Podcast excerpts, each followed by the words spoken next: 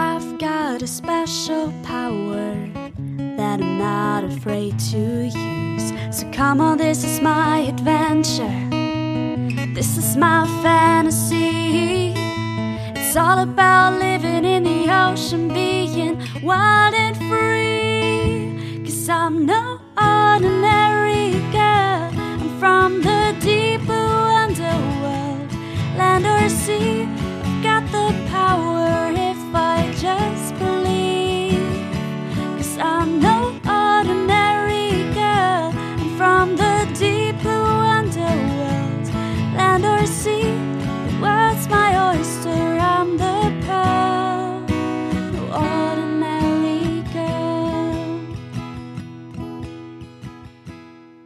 Moin und herzlich willkommen bei den drei Meerjungfrauen. Ich bin Eva Hallo, ich bin Anna.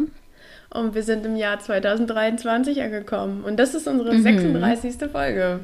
Ähm, ja, wir haben unseren, unseren Adventskalender-Marathon vom Dezember hinter uns, haben ein paar Wochen uns erholt von den äh, ja, teilweise Aufnahmen, die alle zwei, drei Tage stattfanden gegen Ende. Aber wir haben es Ja. durchgezogen. Ich bin voll stolz auf uns.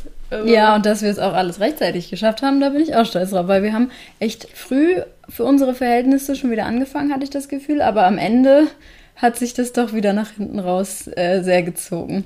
Ja, Ja. verstehe ich auch gar nicht. Ne? Also klar, man schafft immer mehr, je näher man der Deadline kommt. Es gibt ja auch diesen Spruch, ohne Deadline würde nichts in dieser Welt fertig werden. Ist es wahrscheinlich auch so. Aber, ach, weiß ich auch nicht, wir haben wirklich früh angefangen. Ja, egal, für unsere haben's ja Verhältnisse schon, ja. Ja, wir Ja. haben es geschafft. Ähm, dementsprechend. Wie ist dein 2023 bisher? Ganz okay? Ja, auf und ab. Ich hatte richtig Motivation am Anfang des Jahres. Nicht unbedingt, also ich mache äh, sowas wie Neujahrsvorsätze nicht. Ähm, aber ich hatte irgendwie nach der Pause ziemlich Motivation. Und dann ähm, war die erste Woche zurück äh, bei der Arbeit auch echt ganz gut. Und dann, wie das immer so ist mit Laborarbeit, ähm, für all diejenigen, die noch nicht so viel im Labor gearbeitet haben, ihr werdet es irgendwann merken, wenn ihr das mal machen solltet, viel Zeit im Labor verbringen solltet, ähm, es zieht sich alles immer länger, als man es plant, weil man immer noch irgendwas anderes machen muss oder man muss dann noch irgendwelches Equipment oder irgendwelche äh, Chemikalien bestellen oder irgendwas noch machen, was man nicht eingeplant hat, egal wie gut man plant. Also ich habe auch das Gefühl, ich plane eigentlich meine Sachen ganz gut. Ähm, aber ja, die erste Woche war dann, hat dann direkt wieder so einen Dämpfer bekommen, äh, weil ich irgendwas, auf irgendwas schon wieder warten muss. Ich musste irgendwas bestellen und darauf warte ich jetzt schon wieder seit einer Woche. Ähm, ja, also die Motivation ist gerade eher so semi da, aber ich glaube, ähm, ja, wenn ich dann wieder richtig starten kann im Labor, dann ähm, ja, wird es auch so langsam Sehr gut. wieder Ja. bergauf. Ja, das sind gehen. immer so externe Faktoren, ne, die man gar nicht einplanen kann. Also klar, Ja. man kann ja immer mal was vergessen, aber das ist ja auch einfach menschlich und das gehört dazu. Aber dass man dann was vergisst und dass es dann Wochen oder so dauert, bis, ähm, bis man eben das fehlende Ding hat, was man braucht, um Ja, weiterzumachen oder so. Und Ja, manchmal, wenn man so Tests macht, also ich bin gerade in so einer Testphase, dann kann man ja auch Dinge gar nicht so richtig planen, weil dann macht man halt einen Test und dann guckt man, was ist dabei rausgekommen. Und dann ähm, muss man halt danach ja dann seine neuen Sachen adjusten. Also man hat dann ja, man macht dann ja neue Pläne quasi. Also ich pr- probiere irgendwas aus und merke, oh, das funktioniert nicht so gut, vielleicht probieren wir lieber das aus. Und wenn man dann aber merkt, man hat irgendwelches Equipment nicht oder man hat irgendwelche Chemikalien nicht, die man braucht oder man findet ein ganz neues Protokoll, äh, wo man dann irgendwie Sachen vielleicht sich rauszieht und das dann irgendwie mit so rein bastelt in seine eigenen Sachen, um das dann quasi zu modifizieren. Also immer, wenn man ja so in so einem Probeprozess ist, so wenn man Sachen einfach ausprobiert, äh, dauert es immer, ja, dauert es immer irgendwie lang, weil man dann ja neue Erkenntnisse hat und dann neue Sachen ausprobieren will und dann muss man sich ja meistens auch in die neuen Sachen einarbeiten und dann, ja, kommen irgendwie unvorhergesehene Sachen manchmal, die man dann irgendwie noch einbauen muss und ähm, ja, deswegen zieht sich das immer alles sehr lang. Aber also wenn ich damit, glaube ich, fertig bin mit der Phase, dann, dann schmeiße ich eine Party. alles klar. ich setze mich in den Flieger nach Konstanz. Genau. Alle sind eingeladen. Alle unsere HörerInnen. Ich mache eine riesige Party. Ja, ja, das stimmt. Aber auch so zu diesem Pläne machen ne, mit der Laborarbeit. Also Pläne, das ist mein Learning aus 2022 aus mhm. mehreren Gründen. Pläne schreibt man sowieso am besten mit Bleistift, damit man nicht so ist. Also ich habe das Gefühl, ich brauche immer ja. einen Plan, das hilft mir auch, mich dran zu halten. Aber ich habe dann echt Schwierigkeiten, wenn was dazwischen kommt, mich an den neuen Plan zu gewöhnen. Und dann bin ich erstmal drei Tage unzufrieden mit mir selbst, weil ich mich nicht mehr an meinen Plan halten kann. Aber wenn man, glaube ich, mit einem Mindset an einen Plan rangeht, okay, das ist jetzt der Plan, aber vielleicht ist es nur vorläufig und ich muss trotzdem irgendwie noch flexibel bleiben, ähm, mhm. dann hilft einem das schon. Ähm, aber ich hatte genau das Gleiche. Ne? Bei uns, ich war zurück am Institut, hatte zwei gute Tage im Labor und dann ist unser ganzes Abwassersystem am Institut ja eingefroren. Weshalb ähm, erstmal Homeoffice angesagt war, weil wir die Toiletten nicht mehr benutzen konnten und die Labore ja auch nicht. Also mhm. ähm, man konnte dann kein, also ich konnte ja da ja nichts mehr in, in was ist denn das deutsche Wort für Sink? Äh, ähm, Spüle. Spüle, genau, ah, danke. Ich konnte ja nichts mehr in eine Spüle schütten oder so. Und ich muss halt meine Proben sieben, dementsprechend ging das nicht.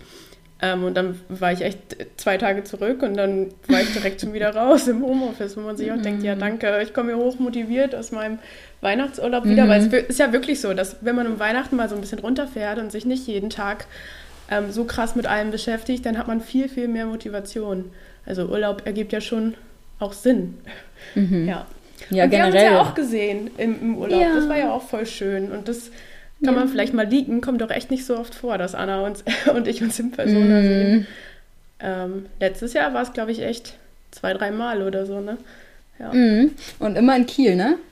Ja. Was auch irgendwie witzig ist, dass wir dann Dabei uns immer in Kiel wieder treffen. ja. Ja. ja, aber es ist auch echt immer schön dann wieder. Ist ja auch die mhm. Geburtsstadt des Podcasts. Ne? Das darf man mhm. ja auch nicht vergessen. Dementsprechend mhm. ist es ja auch ganz cool. Ähm, na gut, ja. sollen wir mal mit unserer Folge starten? Ja. Wir haben uns ja äh, was, was Besonderes heute überlegt, beziehungsweise heute ist es was nicht so, Neues. dass wir was Neues. new Year, New Us.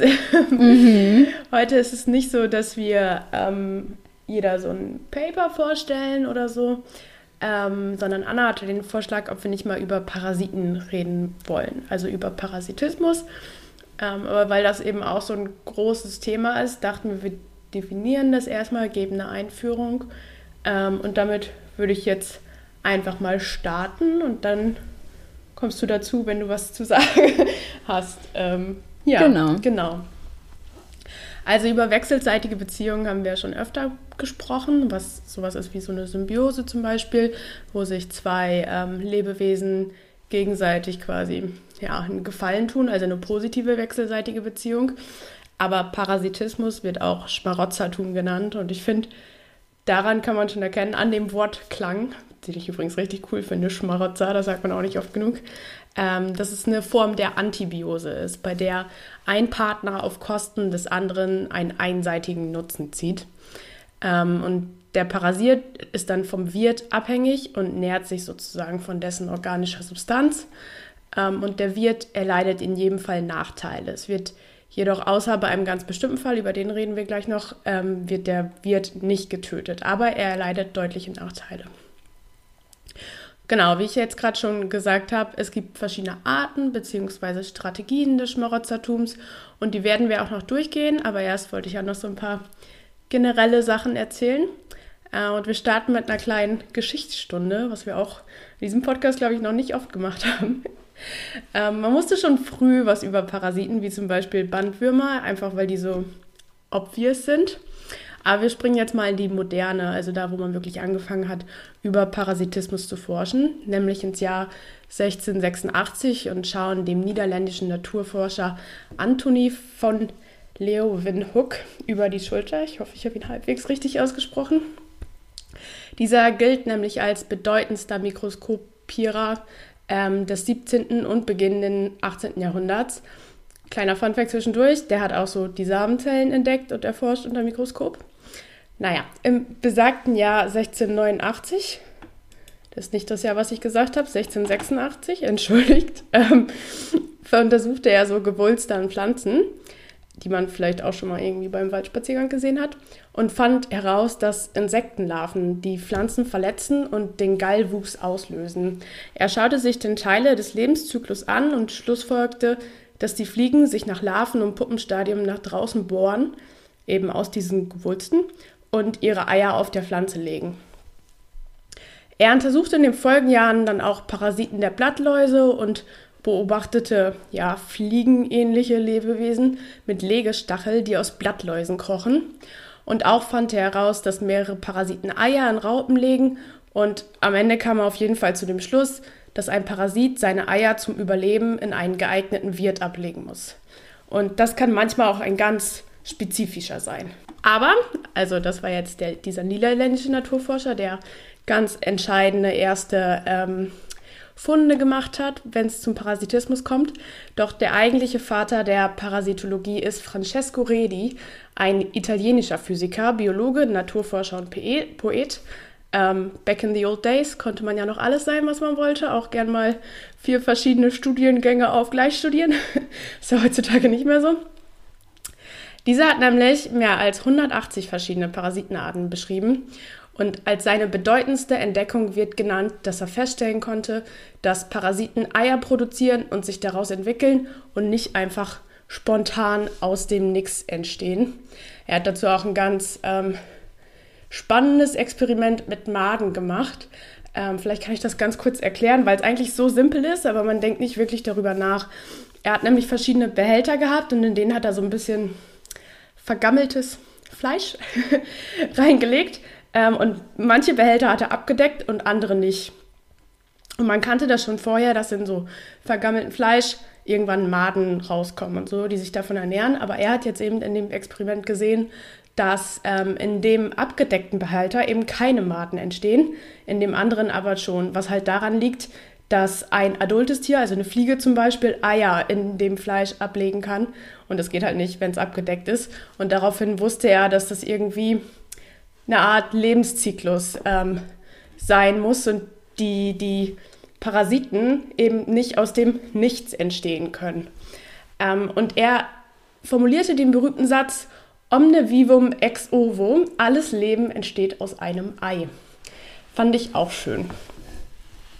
Genau, nach dieser kleinen Geschichtsstunden-Einführung kommen wir auch schon zu den verschiedenen Strategien. Und ihr seht vielleicht schon, ähm, es geht hier jetzt allgemein nicht unbedingt nur um marine Parasitologie, weil es das Prinzip natürlich an Erde und im Meer gibt. Ähm, aber wir kommen auch auf ein paar Beispiele aus dem marinen Lebensraum natürlich zu sprechen. Ich glaube, Anna hat uns da was Schönes mitgebracht. genau, zu den verschiedenen Strategien. Die kann man erstmal nicht so direkt klassifizieren. Es gibt oft Übergänge und alles ist nicht immer so deutlich zu überscheiden unterscheiden. Das werden wir gleich noch sehen und auch diskutieren vielleicht. Wenn man versucht, die Strategien zu klassifizieren, dann kommt es aber immer darauf an, wie es dem Wirt geht. Also im Englischen sagt man the fitness of the weird. Das war sehr ähm, Englisch. the fitness of the host, also quasi den Gesundheitszustand äh, oder den allgemeinen Zustand des Wirtes. Aber es kommt eben auch darauf an, wie viele Hosts ein Parasit befällt, also ob es mehrere gibt oder nicht und ob der Wirt sich noch fortpflanzen kann, was eben wichtig ist, um die Art zum Beispiel zu erhalten und ob der Effekt des Parasitismus von der Intensität abhängt. Also ob die Gesamtsituation für den Wirt schlimmer wird, wenn es mehr Parasiten pro Wirt gibt. Ähm, man sieht also, es geht so, insgesamt geht es um die Intensität der Parasiten des Parasiten. Also wie doll greift er auf den Zustand des Wirten ein und wie doll verschlimmert sich der Zustand des Wirts. Und ähm, die erste Strategie, über die wir reden, ist parasitäre Kastration. Ähm, ich hoffe, ich habe das richtig eingedeutscht, aber das Prinzip wird gleich schon klar. Ähm, wie es im Namen steckt, wird hierbei nämlich komplett oder auch teilweise die Reproduktionsfähigkeit des Wirts zerstört. Und meistens setzen sie sich im Reproduktionssystem fest. Manchmal verursachen sie Gigantismus, also dass zum Beispiel die Reproduktionsorgane eine sehr, ja, sehr groß, sehr doll anschwellen zum Beispiel. Ähm, aber bis auf das kann der Wirt eben weiterleben und eben auch den Parasiten ernähren, was ja für den Parasiten auch ziemlich gut ist. Ähm, und ein Beispiel sind Insekten und Schnecken. Da ist es bei parasitären Insekten nämlich so, dass diese die Geschlechtsorgane fressen oder eben ein toxisches Sekret oder auch Hormone freisetzen, das dann die Reproduktionszellen zerstört, sodass sich die Schnecken eben nicht mehr weiter fortpflanzen können. Ähm, ja. gibst du einfach rein, wenn du was zu. Also, ja, genau. Ich, äh, okay. Ja, genau. Ich würde dann äh, mit einem Marienbeispiel für die parasitäre Kastration weitermachen. Ähm, und zwar, also ich habe sogar, ähm, lasst mich kurz schauen, drei Beispiele für uh. die parasitäre Kastration mitgebracht, weil man dazu tatsächlich ziemlich viel finden kann. Ähm, und es da sehr viele Beispiele aus dem Tierreich gibt. Ähm, das erste Beispiel, was ich mitgebracht habe, sind Seepocken, die Krebstiere attackieren. Und da gibt es eine Seepockenart, ähm, beziehungsweise eine Gattung Saculina, ähm, die das Verhalten von Krabben tatsächlich ähm, manipulieren kann. Und das ähm, geschieht durch das Wachstum eines wurzelartigen Systems im Körper der Krabbe, das der Parasit dann nutzt, um sich von der Krabbe zu ernähren. Ähm, wenn sich nämlich diese Seepockenart, die Saculina, ähm, entwickelt, wächst ein Teil des Körpers außerhalb der Krabbe an deren Unterbauch, ähm, genau dort, wo die Krabbe halt ihre Eier ablegt. Die parasitäre Seepocke manipuliert die Krabbe dann, äh, so indem sie sie quasi dazu bringt, ähm, den Parasiten so zu behandeln, wie sie ihre eigenen Eier behandeln würde. Sie hegt und pflegt den Parasiten dann sorgfältig, indem sie ähm, die Seepocke dann schützt, pflegt und mit sauerstoffreichem Wasser quasi spült. Ähm, und das ist, äh, geschieht sogar, das ist, geht so weit, dass es sogar in männlichen Krebsen ähm, passiert, die sich dann wie schwangere weibliche Krebstiere verhalten. Ähm, und in, der, in dieser Zeit kastriert dann die äh, Seepocke den Wirt, entzieht der Krebs, äh, dem Krebstier also somit die Fähigkeit, sich fortzupflanzen und lenkt dann die Energie, die die Krabbe eigentlich ähm, verwenden würde, ähm, um zu reproduzieren, die lenkt diese Seepocke dann quasi ab, um, äh, also wo, wo dann das Krebstier quasi die Seepocke wirklich pflegt und dann dort quasi die Energie reinsteckt, anstatt sich zu reproduzieren. Ähm, und dann habe ich noch ein Beispiel von ähm, einer Fischart mitgebracht, beziehungsweise einer Asselart, die ähm, einen Fisch ähm, attackiert oder infiltriert sozusagen. Ähm, äh, da ist es nämlich so, dass ähm, die Asseln sich in den Kiem von Fischen festsetzen. Es geht dabei um eine bestimmte Asselart, Anilocra apogone. Ähm, und der Wirt ist der 15 Kardinalbarsch. Ähm, genau, und ähm, was man herausgefunden hat, also ich habe da so eine Studie zu gelesen, ähm, dass diese Assel, also die ähm, wächst quasi in den Keimdrüsen der parasitierten Fische ähm, auf. Ähm, und was dann passiert, ist, dass die Körpergröße tatsächlich, also die Körpergröße der Asseln, die wächst quasi mit dem Wirt mit. Also die korreliert quasi mit der Körpergröße des Wirtes. Also je größer der Fisch, desto größer ist als auch ähm, diese Assel. Und ähm, was aber dann passiert, ist, dass tatsächlich parasitierte Fische, also Fische, die infiziert sind, ähm, kleiner sind und auch deutlich weniger wiegen als Fische, die keine Asseln ähm, als Parasiten quasi mit sich tragen.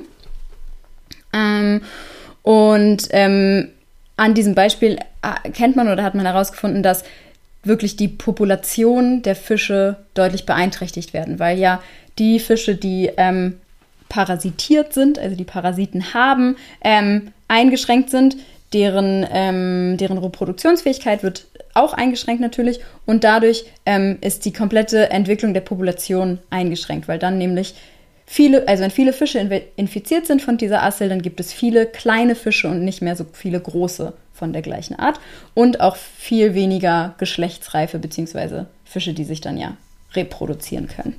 Also hat der Parasit ähm, auch tatsächlich nicht nur einen Einfluss auf, ich sag mal, die Größe, also zum Beispiel die Länge des Fisches, sondern auch aufs, auf, den, auf den Lebensstadium, also darum, wie ja. geschlechtsreif die sind. Ähm, ja, genau. Also quasi in der Pubertät stecken bleiben oder wie kann man sich das vorstellen?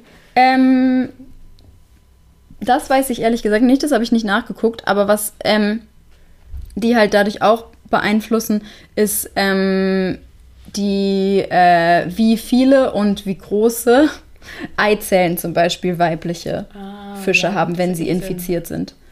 Ja. Genau. Ja, und generell, und, wenn so Wachstum eingeschränkt wird, ähm, ja. dann ist so Reproduktion dann bestimmt auch das Erste, was der Körper zurückstellt, um Energie zu sparen. Ja. Ne? ja. Genau. Und äh, was man dann auch noch dazu sagen muss, ist tatsächlich, dass ähm, diese Assel auch wirklich nur diese Fischart ähm, infiziert. Also es gibt quasi, es ist sehr ähm, wirtspezifisch, dieser Parasitismus. Mhm. Genau, und dann äh, habe ich noch ein Beispiel mitgebracht von einem Wal, nämlich dem Pottwal.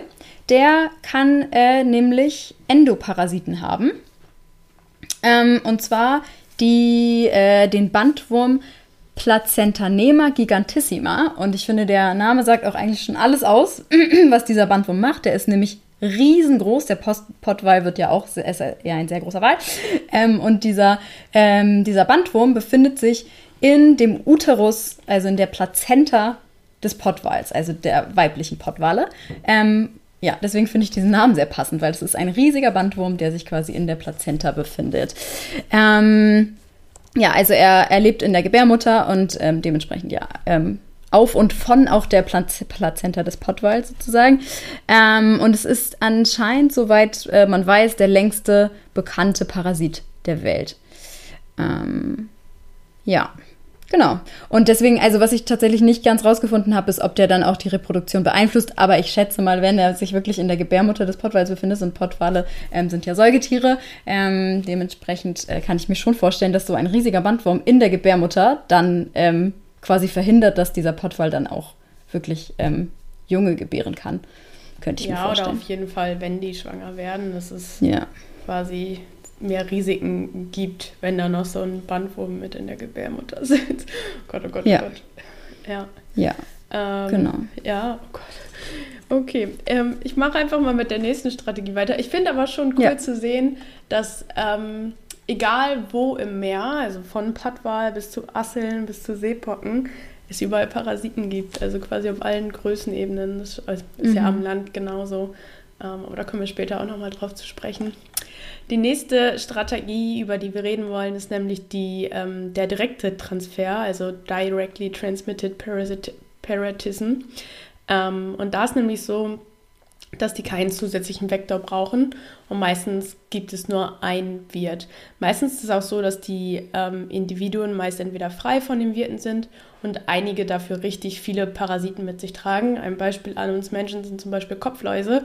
Man hat ja jetzt nicht konstant Kopfläuse, aber wenn man Kopfläuse hat, dann hat man halt auch nicht nur eine Kopflaus.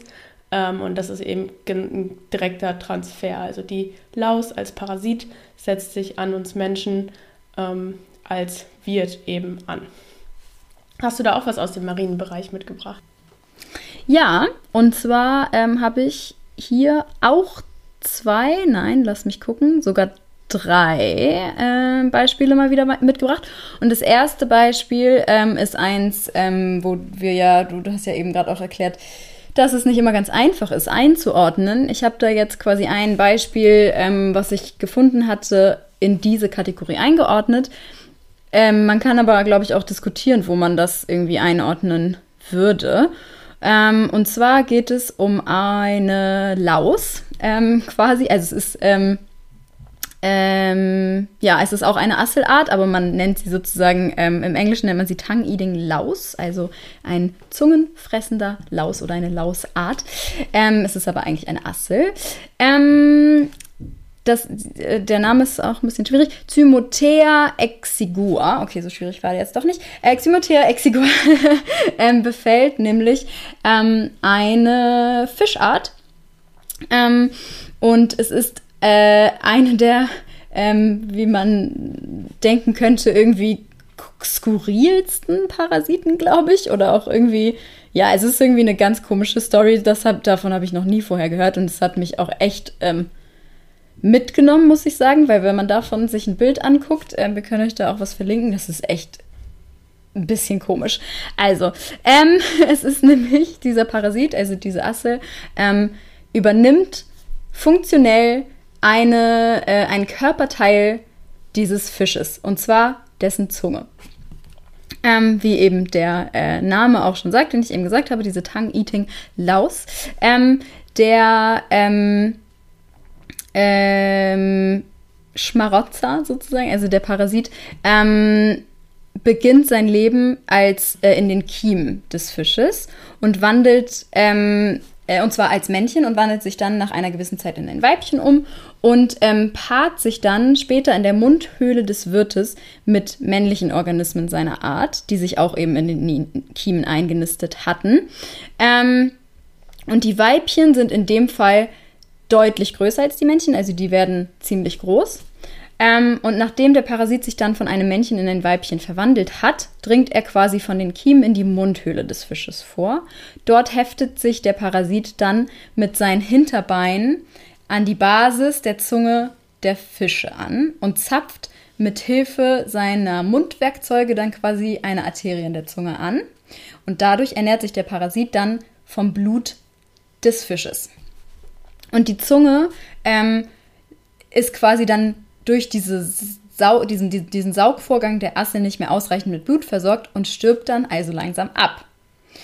Und da der Fisch ähm, sich dann aber ja ohne Zunge nicht mehr ernähren kann ähm, und dann quasi sterben würde, ja theoretisch, ersetzt die Assel mit ihrem Körper das zerstörte Organ und übernimmt dann quasi dessen Funktion und sitzt dann wirklich auf dieser abgestorbenen Zunge im Mund des Fisches. Und es sieht so skurril aus, wenn man sich das anguckt. Das ist echt richtig wild. Äh, ja, also. Ich habe mir auch schon Bilder davon angeschaut. Ist, wow. Also, das, das zuckt so am ganzen mm, Körper. Das sieht zusammen, echt. Weil, ja, naja. Ähm, ja, und deswegen, also ich war mir nicht so ganz sicher, ob man das hier einordnen würde, weil. Ähm, also es klingt halt für mich so ja, als wäre das wirklich directly transmitted. Also als würden die irgendwie wahrscheinlich vielleicht im Wasser schwimmen, diese Asseln, und dann halt sich irgendwann einfach einen Fisch suchen, wo sie dann in dessen Kiemen sich festnisten und dort dann heranwachsen. Und es sind ja auch meistens mehrere an einem Fisch, aber halt immer dann irgendwie ein Exemplar, was sich dann weiterentwickelt und dann zu einem Weibchen wird und dann die Zunge attackiert. Ja, ich finde auch, dass das ein schwieriger Fall ist und das ist ja auch einer, ähm, bei dem wir im Vorfeld schon ein bisschen diskutiert Mhm. haben. Ähm, aber ich, gleichzeitig ist es auch so interessant, weil der gesamte Lebenszyklus ja quasi an dem Fisch stattfindet. Ähm, und was ich gelesen hatte, ist, dass der Fisch, der, der stirbt ja nicht davon. Ja. Also dadurch, dass Die Zunge dann. der Parasit quasi die Zunge übernimmt, die Zungenfunktion, ähm, kann der ja noch weiterleben. Und wenn der Fisch dann, keine Ahnung, eines natürlichen Todes, sage ich mal, gestorben ist, der, mit dem der Parasit nichts zu tun hatte, ähm, dann fallen die Parasiten scheinbar auch ab und ähm, Mhm. leben einfach irgendwo anders Mhm. weiter. Ähm, also es ist schon eine, eine Wechselbeziehung, die, wie ich das dann aber verstanden hatte, nicht zum Tod führt. Nee, ja. Ähm, da kommen wir auch später noch drauf zu sprechen. Aber es ist so Mhm. oder so ein sehr interessanter Fall. Da bin ich ja dafür dankbar, dass es nur Kopfläuse hier im Land gibt, was ich jedenfalls so gehört habe. Ja. Bisher noch keine, keine Asseln in meinem Mund gefunden. Ja. Ja. Ähm, ja, genau. Ich habe noch zwei ähm, nicht ganz so skurrile oder nicht ganz so spannende äh, Beispiele mitgebracht. Die sind auch nur ganz kurz. Da wollte ich nur einmal kurz darauf eingehen, dass ähm, ich war, bin mir nicht so ganz sicher, ob wir das nicht sogar schon mal erzählt haben in einer Folge, wo wir über ähm, Haie gesprochen haben. Denn es gibt ähm, viele kleine Ruderfußkrebse, Kopepoden, ähm, die sich tatsächlich an Haien äh, attachen und sich dann an ihrer Haut oder auch an ihren Kiemen festsetzen. Und da gibt es eine ähm, Kopepodenart, Omatocoita elongata, die sich tatsächlich dauerhaft auf der Hornhaut der Augen von Grönlandhaien ähm, festsetzt. Ähm, und wir haben ja auch mal über den Grönlandhai gesprochen. Ich bin mir nämlich jetzt nicht mehr ganz sicher, ob wir da auch über die Kurbepoden tatsächlich ähm, gesprochen haben. Ähm, genau. Und dann wollte ich noch von den Meerneunaugen neuen Augen erzählen. Und da bin ich mir auch unsicher, ob wir da auch schon mal drüber gesprochen haben, weil das klingt für mich so, es klang für mich so, ähm, als hätten wir da schon mal drüber gesprochen, vor allem wenn man sich das Bild anguckt. Das sind nämlich, also die Meerneunaugen sind tatsächlich, die sehen aus wie Aale, aber sie sind keine Fische, sondern die sind, das sind einfach ähm, sehr lange Wirbeltiere. Ähm, die äh, quasi nicht zu der, ähm, was ist das, Familie oder Ordnung der Fische gehören. Ähm, und die haben einen Saugmund, in dem sie quasi so eine äh, wirklich äh, so Hornzähne haben, also so richtig harte Zähne. Ähm, und mit dieser Saugscheibe, also diesem Saugmund, ähm, attachen die sich dann an Fische wie Kabeljau, Makrelen, Lachs oder auch Hering und ähm, raspeln mit diesen Hornzähnen deren Haut und Muskelgewebe ab und saugen quasi deren Blut. Ja, hm. ähm, ich bin mir auch nicht sicher, ob wir über die schon mal gesprochen haben, aber, oder zumindest ich persönlich, ich kenne das Bild mhm. von ja. einem Fisch, an dem diese länglichen ja. Dinger dranhängen. Ja. Vielleicht ist das Für deshalb auch bekannt, der Rings a Bell. Ähm, aber also falls wir darüber noch nicht gesprochen haben, habt ihr es jetzt gehört. Ähm, und auch mit dem Grönlandhai. Ich weiß, dass wir über den Grönlandhai gesprochen haben, aber an mhm. den Kopipoden konnte ich mich nicht mehr explizit erinnern. Was aber auch einfach daran liegen kann, dass wir schon, es ist ein bisschen her ist, dass wir über den Grönlandhai ja. gesprochen haben und ich auch nicht alles behalten kann. Ja, ähm, ja müssen wir nochmal nachrecherchieren, ob wir da schon mal mehr in Tiefe gegangen sind. Aber das sind auf jeden Fall coole Beispiele für direkten Transfer an allen möglichen Orten des Körpers. Ja. Also wir hatten jetzt Mund, äh, Auge und quasi ja einfach Muskelgewebe. Ja, so, normales, ja. Mhm. Genau, ja, Muskelgewebe. Ähm, ja, im Gegensatz zum direkten Transfer, wir kommen jetzt mal zur nächsten Strategie, gibt es auch noch den ähm, Transfer, der eben durch trophische Level passiert, also trophically transmitted parasitism. Zum Beispiel dadurch, dass die gefressen werden. Ähm, und äh, das ist quasi auch schon die Definition. Ähm, die übertragen sich quasi, die Parasiten übertragen sich, weil sie vom Wirt gefressen werden. Und meistens haben sie ein bisschen komplexeren Lebenszyklus, die mehrere Wirte beinhalten. Also als Juvenile ähm, infizieren sie oft einen ersten Wirt und dieser Wirt wird dann von einem finalen Wirt, also einem zweiten Wirt, gefressen. Und oft ist es auch so, dass sie das Verhalten des ersten Wirts beeinflussen können, sodass es eben wahrscheinlicher ist, dass dieser vom zweiten Wirt gefressen wird. Also der ganze Lebenszyklus des Parasiten ist an verschiedene Wirten gekoppelt ähm, und dadurch verlaufen die eben durch verschiedene trophische Level, wenn man so will. Mhm. Ja, ich habe ein Beispiel aus der Tiefsee mitgebracht. Das ist ähm, tatsächlich äh, ein Paper, ich glaube, ähm, relativ recently. Ähm, und es ist auch nicht, noch nicht alles komplett erforscht, aber ich wollte das einmal erzählen, weil ich das ganz spannend fand. Und zwar haben äh, Forschende herausgefunden, dass ähm, Würmer der Art Anisakis brevis spiculata, äh, kleine Pottwale und halt auch Zwergpottwale infizieren. Ähm, und es gibt ähm, viele verschiedene Arten von den äh, Anisakis-Würmern, also von der Gatte, Gattung Anisakis.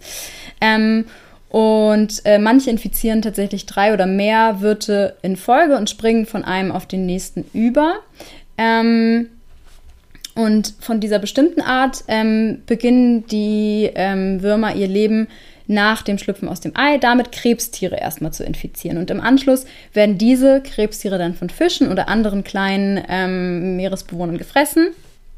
Ähm, und schlussendlich landet der Wurm dann ähm, im Verdauungstrakt von diesen ähm, Pottwalen, von den kleinen Pottwalen und den Zwergpottwalen. Dort ähm, frisst der Parasit dann, paart sich und verbringt dann auch den Rest seines Lebens damit, ähm, Eier zu legen, die dann quasi dieser Wal über dessen Ausscheidung dann wieder verlassen. Schließlich schlüpft dann die nächste Generation aus den Eiern und wird dann von Krebschen gefressen und so weiter und so fort. Ähm, und, ähm, ähm, und man hat herausgefunden, dass ähm, Laternenfische oft auch diese Krebstiere quasi fressen, wodurch dann diese Wurmart in den Mägen der Laternenfische landet. Und was man dann herausgefunden hat, ist, dass, äh, oder man hat bei einigen ähm, Zwergpottwalen ähm, in den Mägen auch diese Laternenfische gefunden. Ähm, man hat aber auch ähm, Tintenfische in den Mägen gefunden, über die quasi die Würmer dort gelandet sein könnten. Und was noch nicht ganz klar ist, ist quasi, ob ähm, erst ähm, ob die Laternenfische die Parasiten zunächst quasi erst auf die Tintenfische übertragen und diese dann gefressen werden oder ob wirklich primär die Laternenfische gefressen werden, weil was man eigentlich immer dachte, ist, dass Pottwale Tintenfische bevorzugen als Nahrung, als jetzt irgendwie Laternenfische. Ähm, aber man hat halt auch vereinzelt wirklich diese Laternenfische selber ähm, in den Mägen gefunden. Das ist also noch nicht so ganz klar, über welchen letzten, also vorletzten Wirt sozusagen die Würmer dann auf den Pottwal übertragen werden. Ja. Also weiß man auch gar nicht, wie viele trophische Level nee. der Parasit quasi durchläuft. durchläuft. Mhm. Ja, das finde ich ja cool. Ja. Ähm, dass es eben so, so doll angepasst ist. Ja. Genau. Ähm, genau, kann ich schon mit der nächsten Strategie weitermachen, Anna? Ähm, das ist nämlich die Vektorübertragung von Parasiten. Das sind nämlich die Parasiten, die müssen durch einen anderen Vektor übertragen werden. Ähm, und das sind meistens Mikroorganismen, so Protozoa, Bakterien, Virusse auch. Man kann das zum Beispiel an Mücken erkennen, die bestimmte Viren übertragen. Ähm, ein Beispiel, was die meisten kennen, ist ja dieses Zika-Virus, heißt das, heißt das so. Ähm, das jetzt auch mal weiter nördlich wandert und wo man sich auch schon Sorgen macht, beziehungsweise wo es eben Gegend gibt, ähm, wo das auch übertragen wird und dagegen, dass man sich dann ja zum Beispiel auch impfen lassen kann. Ähm, aber meistens sind es eben Mikroorganismen. Ja, genau. Ähm, ich habe jetzt ähm, mir auch mal ähm, Sachen angeschaut, die sich quasi, die mehr mit ähm, uns als Menschen zu tun haben. Ähm, und zwar gibt es ja auch mhm. viele äh, Mikroorganismen, äh, die Krankheiten verursachen, die ähm, durch Wasser übertragen werden. Das muss ja jetzt nicht unbedingt Meerwasser sein, sondern das, ne, kann ja auch Süßwasser sein. Ähm, Ähm, und da äh, sind es äh, größtenteils Protozoen, also so Einzeller ähm, und halt auch Bakterien, von denen viele ähm, Darmparasiten sind ähm, oder eben auch durch dann die Wände unseres Verdauungstrakts in das Gewebe, in unser Gewebe oder den Blutkreislauf eindringen und die dann ja auch oft ähm, Krankheiten verursachen bei uns Menschen. Ähm, es gibt aber auch ähnliche Muster natürlich oder ähnliche Beispiele bei Tieren. Ähm, und zwar gibt es die sogenannten Spulwürmer, Nematoda. Ähm, die ähm, quasi eine wirklich äh, spezifische Krankheit nur durch sich übertragen. Also die nennt man auch die Nematodenkrankheit. Ähm, sie wird quasi durch das Verschlucken von Wasser ähm, übertragen, indem bestimmte Kopepoden vorkommen, die dann als Überträger für diese Nematoda fungieren. Also sollte man besser kein Wasser schlucken, in dem Kopepoden sind, weil es sein könnte, dass die tatsächlich ähm, zufälligerweise mit äh, diesen Larven infiziert sind. Ähm, ja, und die, Aber Kopepoden kommt doch super fast überall vor, oder? Ja, deswegen sollte man vielleicht auch nicht unbedingt ähm, Wasser im Meer trinken oder ähm, oh. aus dem See. Also wenn man, ich, ich glaube, wenn man das mal verschluckt. Ähm, es ist tatsächlich eine, ähm, also hier äh, die Seite, die ich gefunden habe, da ging es nur um eine bestimmte Art von Nematoden, die diese spezifische Krankheit verursacht. Und das passiert ja halt dann auch durch die Larven. Also die Kopepoden nehmen ähm, die äh, Larven quasi auf oder fressen die oder wie auch immer. Und ähm, aber dadurch könnte man, wenn man so einen Kopopoden beispielsweise verschluckt, ähm, infiziert werden mit dieser Krankheit. Aber was ich nicht herausgefunden habe, ist, ob das bei uns auch vorkommt. Das müsste man vielleicht nochmal recherchieren, ob man in ähm, deutschen Seen auch solche Kopopoden findet. Oder diese ja. Nematodenart. Das habe ich mir tatsächlich schon öfter beim, beim Tauchen oder so gedacht. Mhm. Oder wenn man viel im Wasser ist, ja. was wir ja einfach sind. Ich glaube, allein dadurch, dass wir schon in der Nähe vom Wasser wohnen, ist man relativ oft im Wasser dass also da ja auch nicht nur gute Sachen drin ja. schwimmen, ob das irgendwann mal Konsequenzen haben wird. Ähm, naja, okay. Also, ähm, ähm, kann ich ja. Mal, äh, ja. seid vielleicht vorsichtig, wenn ihr ähm, Wasser verschluckt. Aber uh, ja, ich glaube, das würde man, ich glaube, man würde es, äh, man hätte da mal schon mal von gehört, wenn es das in unseren, wenn es das in deutschen Seen gäbe, diese Nematodenart, glaube ich. Ja, ich glaube auch. Glaub auch. Falls ihr es nachgucken möchtet, sie heißt Dracunculiasis. Erinnere mich an Dracula. Mhm. Sehr gut. Kommen wir zur nächsten großen Strategie, der Parasitoidismus. Ähm, und das ist tatsächlich unsere große Ausnahme. Die führt nämlich dazu, dass früher oder später der Wirt getötet wird. Es gibt zum Beispiel ziemlich oft viele parasitoide Wespen, die Eier an andere Insekten legen. Und dabei ist es ganz unterschiedlich, ob sie Eier, Larven, Puppen oder Adulte befahren. Also alle Lebensstadien sind dabei. Ähm, auch befallen sie manchmal den Host von innen, das nennt man dann Endoparasitismus, oder auch von außen, Ektoparasitismus. Und dann gibt es noch die Unterscheidung in Koinubiont, Koinubiont, Entschuldigung. Da kann der Wert, Wirt quasi noch normal fressen, sich entwickeln und so weiter, aber es führt trotzdem ähm, früher oder später zum Tod des Wirts. Und Idiobiont, wo der Wirt quasi paralysiert wird und nicht mehr er selbst ist, ähm, ja, und später eben auch stirbt. Ähm, ja, ich habe, äh, es war gar nicht so einfach, da tatsächlich marine Beispiele zu, zu finden. Ich habe eine Studie ähm, um und bei Helgoland quasi, die dort gemacht wurde, gefunden. Die haben so, geben so ein bisschen ein Overview, was es ähm, für verschiedene Arten, äh, von, also parasitoide Arten gibt, ähm, um, äh, also in der Nordsee um Helgoland herum. Und zwar ähm, gibt es eine bestimmte Klasse von Dinoflagellaten, Syndiniales, ähm, die tatsächlich ausschließlich aus parasitoiden Arten ähm, besteht und die tatsächlich auch nicht nur um Helgoland vorkommt, sondern auch in der Arktis und Antarktis. Ähm, oh.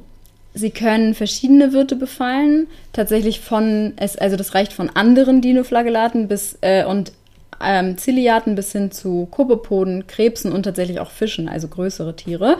Ähm, und so wurde beispielsweise festgestellt, dass ähm, sie für die Eier oder auch schon frisch geschlüpfte Fischlarven tödlich sind.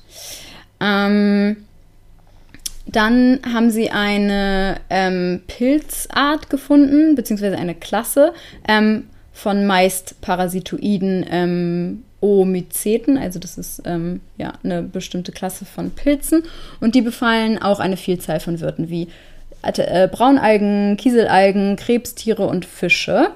Ähm, genau, und da ist es tatsächlich so, dass einige wirtsspezifisch sind, ähm, aber auch einige eher ähm, ja, breit aufgefächert sind und tatsächlich auch mehrere Wirte ähm, gleichzeitig befallen werden oder viele verschiedene Wirte quasi befallen werden. Ja. Ja, okay. Mhm. Ähm, okay, eine Strategie habe ich noch, über die wir sprechen können, ähm, nämlich Micropredation, also quasi Mikroräubertum. Ähm, da wird mehr als ein Wirt attackiert, weshalb sie sich zum Beispiel auch hervorragend als Vektor eignen. Das meinte ich auch schon vorher mit, man kann es nicht so richtig klassifizieren, weil da oftmals ähm, ein Parasitismus unter zwei Klassen fällt.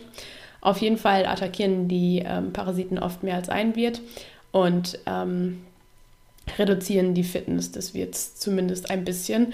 Und ein Beispiel vom Land sind eben auch Mücken. Also wir kennen das ja selbst, wenn wir gestrochen werden es hat jetzt nicht so einen Rieseneffekt auf einen, aber cool ist es auch nicht. Und meistens kommt ja ein Mückenstich auch selten allein. Mhm. Dementsprechend ähm, kann man das als Beispiel nehmen vom Land. Mhm. Gibt es da auch was ähnliches mehr? Äh, ja, nicht, nicht ganz so, aber ähm, ich habe ein Beispiel rausgesucht, wo es, ähm, wo man rausgefunden hat, dass ähm, also Seeigel ähm, auf Riffen sind ja beispielsweise oft auch dafür da, Algenpopulationen zum Beispiel auf Riffen in Schach zu halten. Und man hat an ähm, Felsenriffen im Mittelmeer beobachtet, dass dort die Population der Seeigel selber ähm, äh, ein bisschen in Schach gehalten wird, im Sinne von, dass die sich halt nicht so super viel reproduzieren und nicht so super ähm, übermächtig werden. Ähm, und man dachte lange Zeit, dass das wäre, weil ähm, Fische ja auch Seeigellarven fressen und die sich dann halt nicht ähm, so groß ausbreiten und nicht so komplett über, ähm, über also komplett dominieren das ganze Riff. Ähm, und man hat dann aber rausgefunden, dass es tatsächlich nicht nur ähm, die Fische sind oder dass auch viel, ähm, viele Fische halt weggefischt wurden, dass es aber noch einen anderen Mechanismus gibt, der diese Seeigel so ein bisschen in Schach hält und das sind ähm, kleine Dekapoden, die die Seeigel tatsächlich ähm, attackieren und sich quasi so innen festsetzen und dann ähm, ein, vereinzelt quasi Seeigel beeinträchtigen ähm, und auch teilweise, ähm, ja, da, dementsprechend so ein bisschen deren ähm, Population in Schach halten. Ja. Ja. Ähm, das ist eigentlich ein ganz cooler Punkt, den können wir uns auf jeden Fall noch für später merken oder zu dem komme ich später nochmal zurück. Ähm, aber erst äh, machen wir doch mal weiter. Wir haben jetzt gerade schon so über alle Strategien gesprochen und jetzt gibt es aber noch verschiedene Variationen. Äh, jetzt kann man sich vielleicht fragen, okay, was ist der Unterschied zwischen Strategien und Variationen? Aber Strategien ist quasi, wie der Parasitismus stattfindet und Variationen vielleicht in welchem Rahmen, wenn man das so ein bisschen unterscheiden will. Aber auch da gibt es natürlich wieder Überschneidungen, beziehungsweise man kann das dann verschieden einordnen. Und die verschiedenen Variationen würde ich jetzt einfach mal durchgehen. Und ich muss ein bisschen über meine erste Definition lachen, weil die aus nur einem, einem kurzen Satz besteht.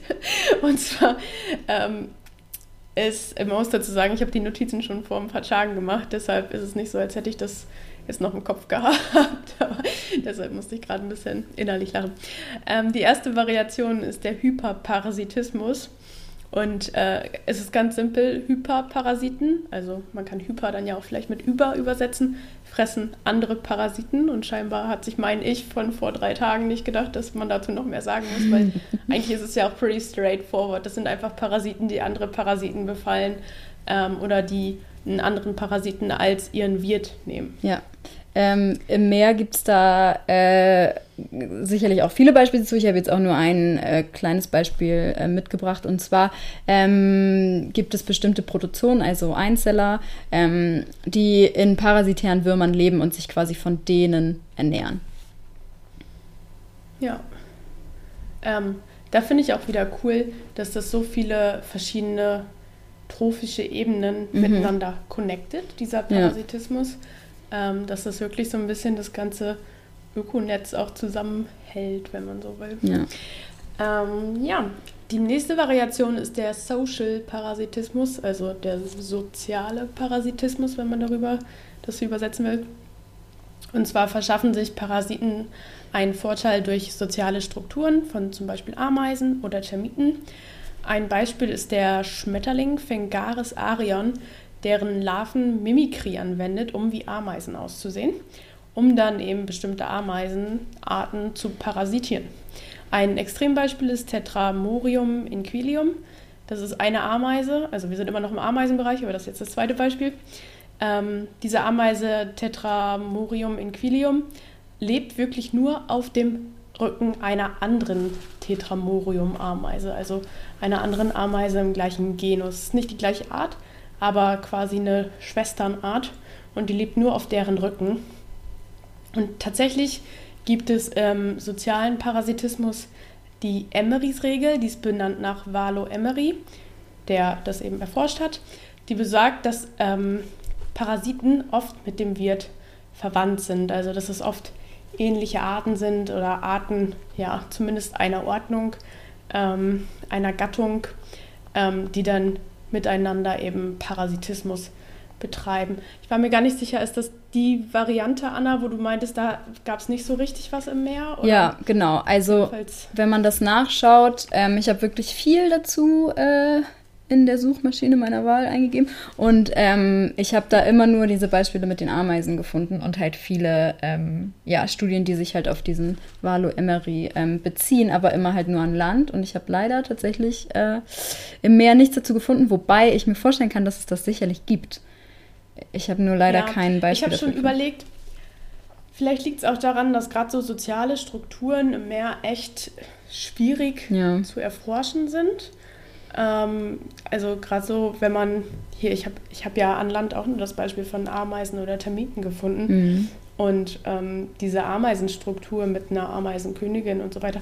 Irgendwo haben wir da schon mal drüber geredet. Wo gab es das denn nochmal im Meer? Stehe ich gerade auf dem Schlauch. Vielleicht kann ich das später nochmal raussuchen. Ich meine nämlich, dass wir da irgendwann nochmal so ein Beispiel aus dem Meer hatten. Und dass wir damals schon gesagt haben, dass das die große, große Ausnahme ist, dass wirklich so soziale Strukturen gebildet werden. Vielleicht fällt es mir später nochmal wieder ein.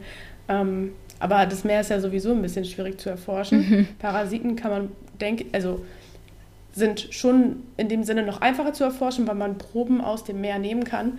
Aber jetzt gerade auch beim sozialen Parasitismus muss man ja Verhalten genau ja. Ähm, beobachten können. Und da kommt man auch, sicher auch oft an die Grenzen. Aber bestimmt gibt es das auch. Ja. Mhm. Ähm, Ja. Ich würde, ja. Ich würde sonst einfach zur nächsten Variation weitergehen. Das ist der Brutparasitismus. Und ähm, ich glaube, jeder von uns kennt die Geschichte vom Kuckuckskind, Kuckucksei. ähm, und genau das ist quasi der Brutparasitismus. Also, dass Parasiten Eier in andere Nester ablegen, die dort dann eben von fremden Eltern ausgebrütet werden oder eben auch großgezogen werden. Gibt es sowas im Meer? Ja, äh, jein. Ähm, ich habe äh, auch wieder nur ein ähm, aquatisches Beispiel quasi mitgebracht, was nicht unbedingt. Äh, ich habe ehrlich gesagt gar nicht herausgefunden, wo die. Wo sie lebt, ob sie Süßwasser oder Marine ist. Ähm, es geht nämlich um eine Ruderente, um die Schwarzkopfruderente. Das müsste ich vielleicht gleich nochmal kurz äh, nebenbei googeln. Ähm, äh, genau, sie ist äh, nämlich ein Wasservogel und äh, lebt dementsprechend natürlich auch vom Wasser. Ähm, aber es ist jetzt kein äh, Unterwasserbeispiel quasi, was ich mitgebracht habe. Und zwar ähm, die Schwarzkopfruderente. Ähm, aha, da haben wir es doch schon. Ähm, sorry, ich bin äh, besonders gut vorbereitet heute. Also, die Schwarzkopfruderente ist eine Meeresente, also sie lebt schon vom Meer. Ähm, und zwar lebt sie ähm, an der Westküste von Chile und ähm, auch äh, im Süden ähm, von Bolivien und Paraguay und auch äh, erstreckt sich auch bis nach ähm, Argentinien und Brasilien. Also in Südamerika kommt sie vor.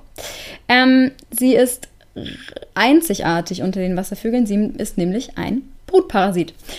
Das Weibchen baut nämlich kein Nest, sondern legt die Eier in den Nestern anderer Vögel ab. Zum Beispiel ähm, in, den, ähm, in den Nestern der Rotschnabelente, des Blässhuhns ähm, oder zwei verschiedener Arten der Blässhühner, nämlich Fulica rufifrons und Fulica amylata. Ähm, es gibt aber auch noch ganz viele andere Arten äh, der Wirte sozusagen der ähm, anderen Vögel, wo sie das quasi reinlegt. Ähm, genau. Äh, genau, aber das sind so die, ähm, die größten quasi, die man vielleicht auch schon mal gehört hat vom Namen her. Also Blässhühner kennen wir ja auch ähm, bei uns. Ja. Ähm, genau. Und im Gegensatz zu einigen Kuckucksarten zerstören aber weder, äh, zerstören die Küken, ähm, zerstören weder die Küken noch die erwachsenen Tiere die Eier oder töten auch die Küken des Wirtes. Sondern es ist eher so, dass die, ähm, ähm, die Küken tatsächlich frühreif sind und nach einer Brutzeit ähm, von etwa 25 Tagen, das ist anscheinend ähm, deutlich kürzer als de, die Brutzeit der Wirte, der Wirtseier, ähm, sind die, ähm, die Entenküken dann tatsächlich, ähm, also wenn sie schlüpfen, sind sie dann wenige Stunden danach völlig ähm, unabhängig und verlassen einfach das Nest und ähm, äh, ja, haben quasi dementsprechend keinen so schlechten Einfluss auf die anderen Eier, die dort noch liegen, sozusagen. Also die, ne, die ähm, greifen die Eier nicht an oder die anderen Vögel nicht an, sondern die, es ist quasi eher so, als ja, würden sie sich da kurz einnisten. Ähm, dann schlüpfen die aus ihren Eiern und dann verlassen die die, ähm, die Wirtsnester und gehen dann einfach auf ihren Wegen. Ja, das fand ich ganz witzig, ehrlich gesagt, dass die einfach wirklich, also so, ja, die legen da einfach ihre Eier so ab und fertig sind ja, nach dem Dings. ja, Ja. und das ist halt so, also weil die haben ja keinen super negativen Einfluss auf die Wirte sozusagen, auf die anderen Vögel und auf die anderen Eier, sondern die nehmen denen einfach nur so ein bisschen Platz weg, aber dann schlüpfen die halt und dann sind sie auch wieder weg. Das finde ich eigentlich ganz witzig. Ja. Ja, ja, schon cool. Ähm, ja, die nächste Variante ist wieder auch sehr simpel zu verstehen, wenn man so will. Ähm, das ist nämlich der Kleptoparasitismus. Das Wort Klepto kennt man ja heutzutage Mhm. auch. Ähm, da stiehlt der Parasit quasi das Fressen, das von dem Wirt zusammengesucht wird ähm, und verschafft ihm dadurch einen Nachteil, da der Parasit selbst weniger Energie zur Nahrungssuche aufwenden muss und einfach ähm, das dem Wirt wegnimmt, der die Energie dementsprechend umsonst aufgewandt hat. Ja, äh, da gibt es im ähm, Meer auch einige ähm, Beispiele für tatsächlich. Ähm, und zwar ähm, auch wieder, es geht hier wieder um Wasservögel und zwar um Möwen und Enten, ähm, die um die gleiche Beute konkurrieren, und zwar die Zebramuscheln. Da habe ich ein ähm, äh, Beispiel von der Ostsee mitgebracht. Ähm, denn äh, es geht da um die Tafel und die Reiherenten und um die ähm, ja, Möwen, die wir hier auch so kennen. Ähm, meist Lachmöwen, schätze ich. Ich glaube, das wurde nicht ganz so spezifiziert in dem Text, den ich gefunden habe. Ähm, und es geht da quasi um die Zebramuschel, die eigentlich in der Ostsee gar nicht beheimatet ist, sondern es ist eine invasive Art. Ähm, die kommt aus dem Schwarzen Meer und sie wurde durch Schiffsverkehr ähm, quasi auch in die Ostsee eingebracht und hat sich dort auch sehr ausgebreitet tatsächlich. Ähm, und die Tafel- und die Reiherenten ähm, profitieren aber sehr von dieser Invasion, denn die fressen die sehr gerne. Ähm, die kommen nämlich im Herbst ähm, aus Skandinavien und kommen dann quasi ähm, runter ähm, an die Ostsee und also aus dem Norden Skandinaviens kommen dann runter an die Ostsee ähm, und äh, ja, kommen dann hierher quasi, um hier ihre Muscheln abzugreifen. Wenn sie dann aber ähm, quasi ihre Muscheln gefangen haben, kommen ein paar Möwen vorbei und äh, äh, ja, stibitzen die ihnen quasi. Und zwar machen sie das so, dass sie das entweder sich quasi nur darauf beschränken, ähm, das zu nehmen, was die Enten fallen lassen, oder sie sind äh, ein bisschen aggressiver und ziehen die Beute auch tatsächlich direkt aus den Schnäbeln der Enten heraus. Äh, ja, und ein anderes Beispiel von ähm, einem Vogel gibt es auch, und zwar vom Seeadler. Der ist auch dafür bekannt, dass er gerne ähm, die Fische äh, von anderen Vögeln klaut, und zwar auch gerne direkt aus dem Mund. Ja, das kann ich mir vorstellen. Ja. Die sind ja auch so riesig, Seeadler. Mhm. Ne? Bei uns am Institut fliegt auch manchmal einer rum. Ähm, und alle sitzen da immer so offen, weil das so beeindruckend ist. Ja. Ich musste gerade ein bisschen lachen, äh, weil ich so an Möwen denken musste, die einen so Pommes aus der Hand ja. oder so. habe ich mich schon gefragt, ob das auch unter mhm. Kleptoparasitismus zählt. ähm, ja. ja, na gut. Ähm, und tatsächlich Zebramuscheln hatte ich auch schon einmal in meiner Probe drin als invasive Aha. Art. Also ich bin ja im nördlichen Bereich der Ostsee, mhm. wenn man so will. Also die auch noch eben ganz viel ländlichen Einfluss haben, wo es nicht nur marine Arten gibt. Dementsprechend gibt es auch ein bisschen, ja, ein bisschen weniger invasive Arten, weil man kann sich vorstellen, dass so invasive Arten eben erstmal da dort ankommen, wo viel Schiffsverkehr ist, also zum Beispiel eben nach Deutschland an die Ostsee mhm. oder so, dass es da eben mehr gibt und dann vielleicht nach Schweden, aber ich glaube Finnland ist da dann ganz hinten dran. ähm, aber auch hier kommen Zebramuscheln tatsächlich schon vor. Wir haben ja, glaube ich, auch schon mal eine ganze Folge zu invasiven Arten gemacht. Vielleicht mhm. können wir mhm. da jetzt auch nochmal drauf verweisen in dem Sinne. Und über Möwen haben wir übrigens auch mal schon mal geredet. Mhm. Ich glaube im Adventskalender ja. oder so. Jetzt im letzten, oder nicht? Ähm, haben wir da nicht ja. über. Oder im. Ja, doch. Stimmt. Ja. Über, über die Lachmöwe, ja. Mhm. Ähm, da haben wir, glaube ich, auch nochmal gesagt, dass man die nicht füttern soll, ne? Aber die ja. glauben sich das ja selbst meistens. mhm. Na gut. Ähm, auf jeden Fall. Die nächste Variante ist der Sexualparasitismus. Meistens ist es da nämlich so, dass im Sinne der Fortpflanzung ein Partner abhängig von dem anderen wird und dann nur, also als Beispiel jetzt, Spermien zurückgibt, während der andere Partner genährt wird. Ähm, also das ist ein Parasitismus, der innerhalb einer Art stattfindet. Und wenn sich dann zum Beispiel Männchen und Weibchen finden, dass einer von beiden dann ähm, Parasit wird und der andere eben wird. Und jetzt habe ich mich gefragt, ob du über den Anglerfisch reden willst. Mhm. Ja, und da bin ich mir auch nicht sicher, ja. ob wir da schon drüber gesprochen haben, weil ich glaube fast, dass wir schon mal, wir haben doch schon mal über den Tiefseeanglerfisch gesprochen, oder nicht? Ich glaube, das und haben glaub, wir schon mal erzählt. Wir haben auch, ja, so weil das ist ja auch eigentlich der beste Fact über den Tiefseeanglerfisch, weißt du? Genau, es ist auch einfach so eine freakige ja. Story. Ich erzähle es jetzt einfach nochmal. Genau. Noch genau. Und ähm, vielleicht, äh, ja, wenn ihr möchtet, könnt ihr euch natürlich auch nochmal die Folge anhören, wo wir über den Tiefseeanglerfisch sprechen. Ähm, denn äh, ja, das Paarungsverhalten ist ein bisschen komisch. Ähm, sehr kleine männliche Tiere verschmelzen nämlich vorübergehend ähm, oder auch tatsächlich für immer mit den wesentlich größeren weiblichen Tieren. Und da ist es dann so, dass der, dass wirklich auch die Haut und der Blutkreislauf der Fische komplett zusammenwachsen. Ähm, weil in der Tiefsee ist es ja so, dass die ähm, Paarung ist ein bisschen schwierig, man trifft nicht so oft auf die gleiche Art. Und wenn dann aber mal zwei Tiere aufeinander treffen, ähm, ist, heftet sich quasi das Männchen direkt an das Weibchen an. Ähm, und äh, ja, wie eben schon gesagt, die Männchen sind wirklich deutlich kleiner als das Weibchen ähm, und ähm, verschmelzen dann dort komplett äh, mit dem Weibchen und sind dann auch wirklich, also das Männchen ist dann dementsprechend natürlich komplett abhängig vom Weibchen und bezieht die Nährstoffe komplett über die des Weibchens. Ähm, und im Gegenzug liefert dann quasi das Männchen die Spermien zur Befruchtung der Eier von dem Weibchen. Und das, äh, ja, ist halt so ein bisschen, ähm, ist, also, es ist natürlich schon eine ähm, wechselseitige Beziehung irgendwo, weil ja auch die Weibchen oder beziehungsweise die Art möchte sich ja fortpflanzen. Und in der Tiefsee ist es, wie gesagt, nicht so einfach, die ein, ein, äh, das andere Geschlecht von der gleichen Art quasi zu treffen, weil in der Tiefsee ist es sehr dunkel, ähm, es ist alles sehr weit und groß, man trifft nicht so oft auf die gleiche Art. Und wenn die dann doch mal aufeinander treffen, dann müssen sie halt sicher gehen, dass sie wirklich ähm, ja sich auch weiter, äh, also sich fortpflanzen können. Ähm, und so wird quasi die aufwendige Partnersuche erspart. Ähm, ja, aber äh, ja, man nennt es halt Sexualparasitismus, weil es halt weil der, das Männchen dann ja komplett mit dem Weibchen verschmilzt und dann ja quasi wie so ein, ähm, ja, wie ein Parasit ja komplett ähm, den, also ja, sich an den Kreislauf vom Weibchen anheftet und dann von dem Weibchen lebt. Aber andererseits hat natürlich dann eben auch das Weibchen den Vorteil, dass äh, ja, es sich weiter fortpflanzen kann. Beziehungsweise beide haben ja dann den Vorteil, ja. dass sie sich fortpflanzen können.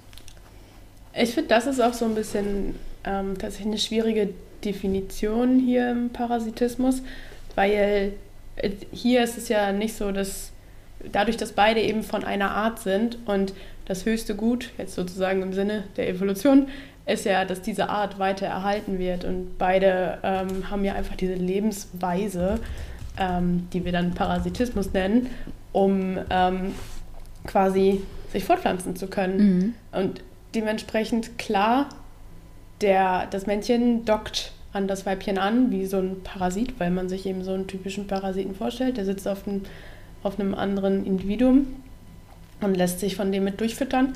Ähm, aber dementsprechend ist es ja ein Vorteil von den beiden. Also ich finde ja. das auch.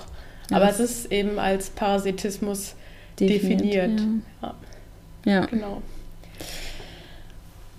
Jo. Okay. Ähm, dann komme ich zu der letzten Variante. Mhm der Geschwisterparasitismus oder Adelphoparasitismus. Ähm, der kommt auch oft in naher Taxonomie vor, also in ähnlichen Gattungen zum Beispiel.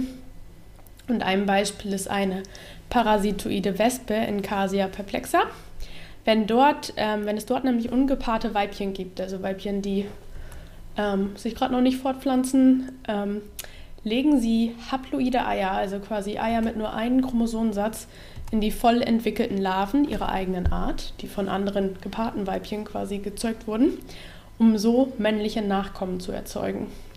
Ähm, dementsprechend, in diesem Fall ist, sind die Larven der Wirt und ähm, das Weibchen, das ungepaart ist, das eben diese Eier in die Larven liegt, ist der Parasit, um Einfluss auf das Geschlecht der Larven zu nehmen, damit ähm, insgesamt die Art ja eine gute Population erhalten haben kann und es mehr Männchen zur Verfügung stehen, damit sie nicht weiterhin ungepaart bleiben, ähm, wenn man so will. Also das ist schon ein bisschen komplexeres Konstrukt und ich glaube, da könnten wir so eine ähnliche Diskussion führen wie beim Sexualparasitismus. Ist es am Ende des Tages wirklich Parasitismus, wenn es zum Erhalten der Populationen führen soll. Ich kann mir auch vorstellen, dass es da schwierig war, ein Beispiel aus der mhm. Marienwelt zu finden. Ja, ja also genau, also das Ding ist, äh, wenn man das äh, googelt, dann kommt man quasi auch immer nur auf diese eine Art, von der du das gerade beschrieben hast. Und ich glaube, an der wurde das ja auch wirklich beschrieben. Das ist so ähnlich wie dieser Sexualparasitismus, der ja auch wirklich zumindest im Meer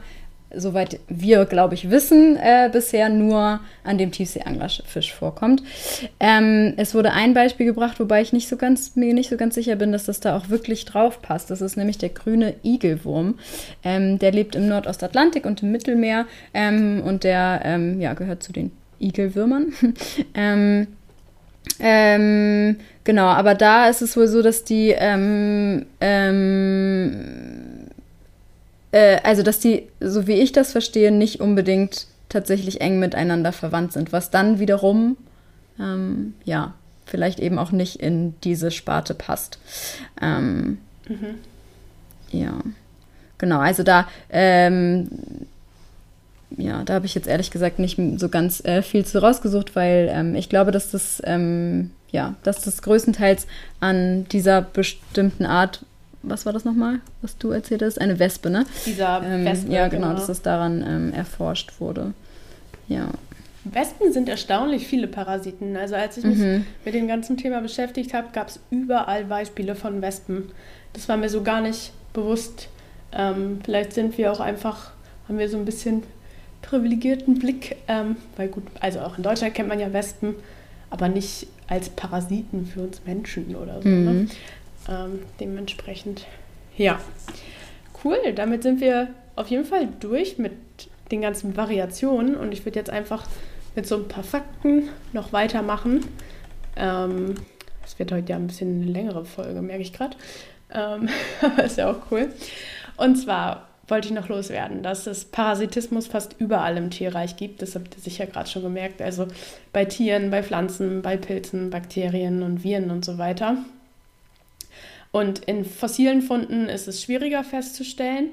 Allerdings hat man auch Löcher im Tyrannosaurus Rex Kiefer gefunden, die von Parasiten stammen könnten, weil man ähnliche Parasiten, die ähnliche Löcher erzeugen, eben aus der heutigen Zeit kennt. Und auch in der Evolution spielt Parasitismus natürlich eine Rolle. Also alles muss sich irgendwie entwickelt haben. Und das manchmal auch zum Vorteil für den Wirt, ähm, weil Parasiten ebenso vom Wirten abhängig sind. Wirt und Parasit, Entschuldigung, Wirt und Parasit befinden sich ja sozusagen in der Koevolution und der Parasit hat eben auch Vorteile, wenn der Wirt länger lebt. Ähm, und wenn es mehrere Parasiten gibt, die miteinander in Konkurrenz steht, dann favoriert die natürliche Selektion den Parasiten, der sich schneller reproduziert. Ähm, das ja, kann man sich ja eigentlich auch vorstellen. Ähm, und was auch passieren kann, ist, dass der Wirt sich so entwickelt im Zuge der Evolution, dass er ein bisschen resistenter, nennen wir es mal, gegen den Parasiten wird. Ähm, also dass er weniger Nachteile durch den Parasiten ähm, erfährt. Das kann sich sogar so weit entwickeln, dass manche Wirte ohne den Parasiten nicht mehr leben können. Ähm, es gibt so Nematodenarten, die sich zum Beispiel nur noch fortpflanzen können, wenn sie von einem ganz bestimmten Bakterium befallen werden. Also da ähm, ja, ist gar keine eigenständige, also schon noch eine eigenständige Art, aber die wirklich komplett abhängig ist von der anderen Art. Ähm, genau. Dann wollte ich noch über den Einfluss auf das Verhalten des Wirtes reden durch den Parasiten. Da hatten wir tatsächlich gerade auch schon ein paar Beispiele. Ähm, das können nämlich einige Parasiten tun und da haben wir auch gerade schon drüber geredet. Ähm, als es darum ging, dass der Parasit nach dem Befall von einem ersten Wirt nochmal von einem zweiten Wirt gefressen werden muss. Und es gibt tatsächlich Studien, die feststellen, dass der Erstwirt öfter gefressen wird, wenn er von einem Parasiten befallen ist. Ähm, aber auch anderes Verhalten kann beeinflusst werden. Es gibt zum Beispiel eine Spinne, die von Wespenlarven befallen wird. Und normalerweise ist es so, dass die Spinne ein klebriges, spiralförmiges Netz baut, also wie man das eben so kennt, so ein perfektes Spinnennetz. Aber wenn diese Spinne von einem Parasiten befallen ist, dann baut diese eher einfache Netze, ähm, damit zum Beispiel nicht andere Wespenlarven oder andere Wespen darin landen. Ähm, genau, es können auch bestimmte Eigenschaften verloren gehen, beziehungsweise der Wirt übernimmt dann bestimmte Fähigkeiten des Parasiten. Viele parasitäre Insekten verlernen beispielsweise zu fliegen und sind dann abhängig von dem Wirten, dass der die quasi durch die Gegend transportiert. Ein Extrembeispiel ist ein Ektoparasit von Fischen, der einfach keine Mitochondrien in seinen Zellen hat und deshalb nicht aerobisch veratmen kann und daher auf den Fisch angewiesen ist. Aber wir hatten ja auch gerade schon das Beispiel von der Ameise, die quasi auf dem Rücken der anderen Ameise lebt oder auch den, ähm, die Assel, die quasi, obwohl das ist dann ja umgekehrt, dass die Assel quasi die Zungenfunktion des ähm, Fisches übernimmt. Das Beispiel, was Anna uns vorhin erzählt hat. Also, dass ähm, Eigenschaften quasi ähm, übertragen werden können zwischen Wirt und Parasit. Es gibt beim Wirten aber natürlich auch Verteidigungsstrategien.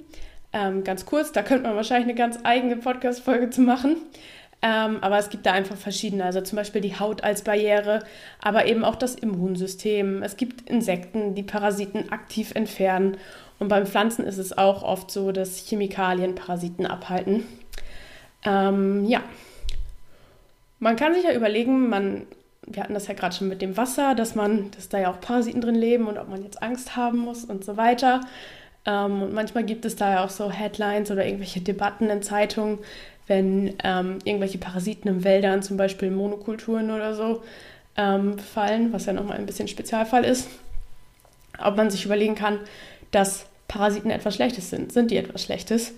Ähm, für den Wirt an sich sind die natürlich nicht so cool, weil die da, also Parasitismus ist ja dadurch definiert, dass die einen Nachteil erfahren. Aber Parasiten machen einfach die Hälfte der Biodiversität des Lebens aus. Also 50 Prozent ähm, aller Lebewesen, allen Lebens sind Parasiten und sie übernehmen dadurch eben auch wichtige ökologische Rollen und erfüllen eben auch Nischen ähm, und connecten, also verbinden eben auch trophische Level. Auch letztendlich durch lange Evolution und Koevolution mit ihrem Wirten. Und bei vielen Parasiten ist es so, dass sie so einen direkten Einfluss auf den Lebenszyklus von Arten haben, weil sie eben Räuber-Beutedynamiken auch kontrollieren. Und in manchen Ökosystemen funktionieren Parasiten auch als Keystone-Arten, also als sehr wichtige Arten, wodurch andere Superior-Arten, also sehr dominierende Arten unterdrückt werden und konkurrierende Arten koexistieren können. Also es ist gut für die Biodiversität. Anna hatte ja gerade das Beispiel mit dem, ähm, lass mich kurz nachgucken, mit dem Seeigel, ja. der sonst in Massen, ja, der wird sonst in Massen vorkommen. Und dadurch, dass es eben diesen Dekapoden, diese Dekapodenart als Parasit gibt, ähm, ist die Population einfach kontrollierter. Ja, ähm, ja also es sind, bedeutet die Anwesenheit von Parasiten eben auch, dass das Ökosystem gesund ist und dass sich so ein gesundes Nahrungsnetz mit vielen tropischen Ebenen entwickeln kann. Da gibt es ein ganz cooles Video zu, das kann ich auf jeden Fall verlinken. Da äh, reden ganz viele ParasitenforscherInnen, äh, Parasitologen, nennt man das so? Ich weiß es ja. gar nicht genau. Ja. Auf jeden Fall. Und da erzählen die auch so ein bisschen, was die fasziniert oder warum die finden, dass Parasiten oft zu wenig Aufmerksamkeit geschenkt wird ähm, oder dass die eben so negativ dargestellt werden. Ähm, und ich finde, das Video gibt einfach nochmal so eine andere Sichtweise. Ja, und das ist, waren jetzt gerade noch so ein paar Endfakten, die ich mitgebracht hatte, ähm, durch die wir ein bisschen durchgerauscht sind. Natürlich hätte man da noch mehr ein bisschen mehr im Detail eingehen können. Aber ich glaube, so dass du jetzt heute so viele Beispiele mitgebracht hast, das war auf jeden Fall auch ganz cool und nochmal anschaulicher, gerade weil wir auch viel über das Meer reden wollen. Ja. Ähm, und ich ja auch heute sehr viel allgemein geredet habe. Ja, aber ich ähm, mich würde sehr interessieren, äh, an alle HörerInnen da draußen, wie ihr die neue, das neue Format, äh, neue Format, das äh, Format, was wir heute ausnahmsweise mal hatten, ähm, fandet, ob das was wäre, was ihr cool findet, dass wir uns so ein bisschen mehr abwechseln, als dass wir quasi nur äh, ja. Immer jede so ihr eigenes Paper quasi hat und wir das uns dann so ähm, gegenseitig erzählen, weil so fand ich es eigentlich ganz cool, dass wir das auch mal so ein bisschen interaktiver sozusagen Mir gemacht haben. Ähm, ja, ich hoffe, die Folge war euch nicht allzu lang heute. Die war ja schon, glaube ich, äh, außerhalb unseres normalen, ähm, unserer normalen Länge, aber vielleicht macht es euch ja auch Spaß und äh, ihr habt, äh, könnt sie gut irgendwie nebenbei beim Wäscheaufhängen oder Saubermachen hören oder so. Ähm, ja. ja, mich würde interessieren, Anna, was, was war jetzt dein Parasit, den du heute mitgenommen hast, der dir am meisten im Gedächtnis bleibt? Von den ganzen Beispielen, die du genannt hast. Ich würde tatsächlich sagen, diese äh, Assel, die. Ist das die Assel? Du hast eine Assel, ja, ne? Ja, die Assel, äh, die die Zunge des Fisches absterben lässt quasi und dann die Funktion übernimmt. Das finde ich einfach crazy. Also ich finde, das ist so. Ja das ist so ausgeklügelt irgendwie und so, ähm, ich finde, das ist so eine verrückte Story, dass da wirklich, also das, ja, weiß ich auch nicht, das finde ich ist irgendwie total groß. Hat mich sehr mitgenommen, muss ich sagen, dass dieser, dass dieser Fisch dann einfach eine Assel als Zunge hat. Und zwar, es ist ja nicht so, dass die Zunge dann irgendwie abfällt oder so, ne? Also die Assel sitzt dann ja auf dieser toten Zunge in dem Mund und übernimmt aber quasi die Funktion der Zunge. Das ist irgendwie. Es ist crazy. auch richtig wild, besonders weil hier so eine Arterie auch noch angedockt wird. Ja. Das ist sowas, wenn sich das jemand ausdenken würde, damit man so sagen ein Horror-Movie oder das, so. Ja, ja, genau. ja. Aber ich muss sagen, ich glaube, ähm, den Parasiten, den ich so aus dem heutigen Tag mitnehmen, ist der Bandwurm im Mm, Pottwal, der sich mhm. da an der Gebärmutter ansetzt. Mhm. Ähm, das hat mich, glaube ich, so, weil es eben, Pottwal ist ja schon so eine riesige Ja. ähm, Dimension, die man sich im Kopf gar nicht vorstellt. Und dann noch so ein riesiger Bandwurm und ähm, dann auch noch in so einem Bereich, den man nicht einsehen kann. Und ja, genau. ich glaube, das, das werde ich heute mitnehmen. Ja. Ja. Ich hoffe, wir haben euch nicht zu viele schlimme Bilder in den Kopf, ge Kopf gesetzt und ihr könnt noch schlafen. ähm, aber ja, dann schreibt uns das sonst einfach wirklich gerne mal, wie euch das Format heute gefallen hat. Schreibt uns auch gerne dazu, was jetzt so euer Parasit des Tages war. Das würde mich auf jeden Fall auch interessieren. ja. Und sonst haben wir, glaube ich, gar nichts zu sagen, Anna, oder? Ja. Fehlt noch irgendwas? Folgt uns gerne, wie immer, überall auf Instagram, at die drei Meerjungfrauen, auf Twitter, at die 3MJF. Ähm, schreibt uns gerne ähm, darüber quasi euer Feedback, wenn ihr mögt, aber schreibt uns auch gerne eine E-Mail, wenn ihr möchtet. Info at die drei Meerjungfrauen.de. Und es hilft uns immer sehr, sehr doll, wenn ihr Bewertungen für uns abgebt, also so bei Apple Podcasts oder bei Spotify zum Beispiel, ähm, weil wir dadurch mehr auch gesehen werden von anderen Menschen, die uns noch nicht kennen und die uns noch nicht ähm, folgen und die uns ja noch nicht gehört haben. Das würde uns sehr freuen. Und das war's ja, von mir. Ganz genau. Freuen wir auch. So, Gut, gut, dann, dann wünschen wir euch allen noch einen schönen Tag und bis zum nächsten Mal. und bis zum nächsten Mal. Tschüss.